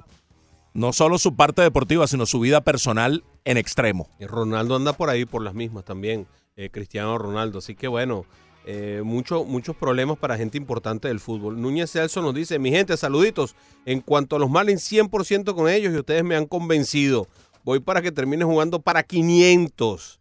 Así que no solo no los ve en 100, sino que los ve en 81. Ah, Bueno, eso, eso está... Bueno, eso está sabroso. Eh, nos dice José Antonio Mora, pregunta al doctor Machado si Miguel se opera, ¿cuándo sería el tiempo de recuperación? ¿Podría terminar su temporada antes de operarse y estar ready para la próxima? Eso fue lo que dijo el doctor. Exactamente tú mismo te respondiste porque fueron casi palabras textuales a las que tú estás dando. Si él se operaba ahora, perdía el resto de la campaña. Por allí puedes también igual tener una idea sobre lo que hubiera significado una operación en este momento para Miguel Cabrera. Respecto a Gerardo Martino, yo creo que México dio con un técnico adecuado, con un gran técnico. Ojalá lo dejen trabajar. Ojalá la prensa y la afición lo deje trabajar. Está encontrando una identidad para el equipo, la selección mexicana, y si lo dejan trabajar, creo que puede llevar a buen puerto dentro de las posibilidades del fútbol mexicano, puede hacer que, que brille, que tenga un, un paso adicional respecto a lo que habitualmente han conseguido en su historia, pero todo parte de dejarlo trabajar. A Martino lamentablemente las cosas no le salieron bien en el Barcelona y eso trastocó lo que era una fulgurante carrera como técnico. En ese momento él estaba prácticamente evaluado como uno de los tres mejores técnicos en el mundo, pero le fue mal con el Barcelona, fracasó con el Barcelona y eso eh, causó un daño en su carrera tuvo que bajar, ir a equipos de menos importancia y ahora con México creo que eh, tiene la posibilidad de en esa plataforma mostrar cuán bueno es. Sí, realmente lo que pasó con el Tata Martino es que era muy difícil cambiarle el chip a un equipo como el Barcelona y eh, también es difícil para, para un técnico adaptarse al trabajo de lo que estaba haciendo otro, ¿no? Y cambiar todo lo que tú tienes, tu estructura mental, tu forma de pensamiento, tu idea del fútbol y trastocarla y decir, bueno, tengo que imitar lo que estaba haciendo el anterior, ¿no? Y yo creo que ahí hubo ese choque de, de, de, de- estilos, de pensamiento, de forma, y por ahí es que vino eh, lo que sucedió con el Barcelona. Yo creo que el Tata es un gran técnico, creo que eh, México es una muy buena selección para trabajar y creo que lo más difícil de todo y creo de, de ser técnico de la selección de México es precisamente la media mexicana. Creo que la prensa mexicana no deja trabajar a nadie porque es parte de, digamos, su trabajo el no dejar trabajar a nadie. Creo que la, creo que hay el error de la prensa mexicana de creer que si no critican a ultranza al técnico de la selección, a los seleccionados, a los equipos, pues como que no están cumpliendo con su labor o no están logrando eh, la meta de lo que ellos buscan con sus respectivos programas y por ahí viene eh, realmente todo lo que pasa con los seleccionados mexicanos. Es más culpa de la media que de los técnicos muchas veces. Rolando está en línea y lo recibimos. Rolando, ¿cómo estás? Eh, buenas tardes, y. Buenas tardes. Buenas tardes. Oye, mira, eh, con relación a este de los Marlins, recuerden la. Hace como unos días que empezó la temporada, le dije que, que consideraba que los Marlins iban a ganar de, 75, de 70 a 75 juegos. Y la otra es que eh, los Marlins tuvieron el alto rendimiento durante el campeonato, dur- durante la temporada de entrenamiento en la, Toronja, y tuvieron el alza esa de, de rendimiento en su papel en todos los sentidos del juego. Como es lógico, tú subes, tú sabes que tú subes el rendimiento y en un momento en que comienza a bajar. Al, al comenzar la temporada empezó a bajar y eso fue lo que pasó, pero ahora, porque también eso viene al unísono una cosa con la otra, comenzó a subir otra vez y se está viendo el fruto del entrenamiento de, de la Liga de la Torre. Oye, gracias y que tengan buena tarde. A ti, Rolando, gusto escucharte. Carlos, bienvenido. Sí, eh, buenos días, muchachos. Disculpe, buenas tardes. Hola. Dos cositas. Eh, una, NBA. Eh, creo que, que, los Raptors son superiores a, a Golden State sin, sin Durán y sin Thompson. Ahora, si, si incluimos ahora para el viernes a Thompson, ya, ya creo que no, porque Thompson anota aproximadamente como seis, seis triples por partido y ya lo hubiera sobrado anoche. Pero no les alcanza si no están uno de ellos dos porque eh, el mismo Correa anotó cuarenta y tantos puntos y no y no les alcanzó. Y la otra es, brother, que se escuchó ahorita que Cristiano había estado fuera de los radares. Sí, eso fue porque se fue muy temprano en Champions, la liga la, completaron temprano, pero creo que para la defensa, para la defensa que hay en Italia, que es, que es un, pilar fundamental, que los equipos se arman muy bien, hay mucha contención, 28 goles en el año y 21 en liga no está nada mal, tratándose que, los que, los dos los dos que lo superaron la liga tenían como 6 o 7 partidos más que él. Creo que para el proceso de adaptación fue un buen año para Cristiano. Saludos. Sí, sí, cómo no. Yo digo que se pierde el radar porque la liga tiene menos relevancia a nivel de cobertura mediática eh, y, el equipo de la Juventus en realidad no compite en ninguna parte cuando no está en Champions. Y como se fue de Champions rápido, y, quedó esa, esa espinita, ¿no? De que llegamos dos veces a la final, eh, no pudimos ganar. Y esta vez que añadimos esa, esa, e- ese, ese gran aditamento para el equipo de cara a tratar de llegar a la final y no se llegó, pues bueno, como que pasó un poco por debajo del radar de la mayoría por eso, por, por, por la menor cobertura mediática, más no por lo que logró Cristiano Ronaldo. Cristiano Ronaldo sigue siendo un grandísimo jugador, igual que Messi es un grandísimo jugador, pero ahora hay una diferencia fundamental entre ambos. Messi tiene muchísimo más cobertura mediática porque juega en un equipo que tiene más cobertura mediática, en una liga que tiene más reflectores puestos encima que donde está jugando Cristiano Ronaldo y eso va a ser sin duda alguna un diferencial entre ambos jugadores. Semifinales listas en el abierto de Francia. Rafael Nadal contra Roger Federer mañana. 23 a 15 la serie particular a favor de Nadal. El jugador de 32 años recién cumplidos ahora el 3 de junio. Roger Federer con 37 años. Federer ha ganado los últimos seis compromisos que han tenido todos en cancha dura, pero cada vez que se han enfrentado en París, en Roland Garros, en cinco ocasiones. En las cinco ha ganado Rafael Nadal, en una semifinal y en cuatro finales. Y nunca fueron a cinco sets. Siempre ganó en cuatro sets o menos Nadal sobre Roger Federer. Ese Y- partido es a las 6.50 minutos de la mañana, hora del este de los Estados Unidos. Así es. Y luego, inmediatamente después, Novak Djokovic contra Dominic Thiem, que tienen una serie a favor eh, del serbio 6 a 2. eh, Djokovic sobre Thiem.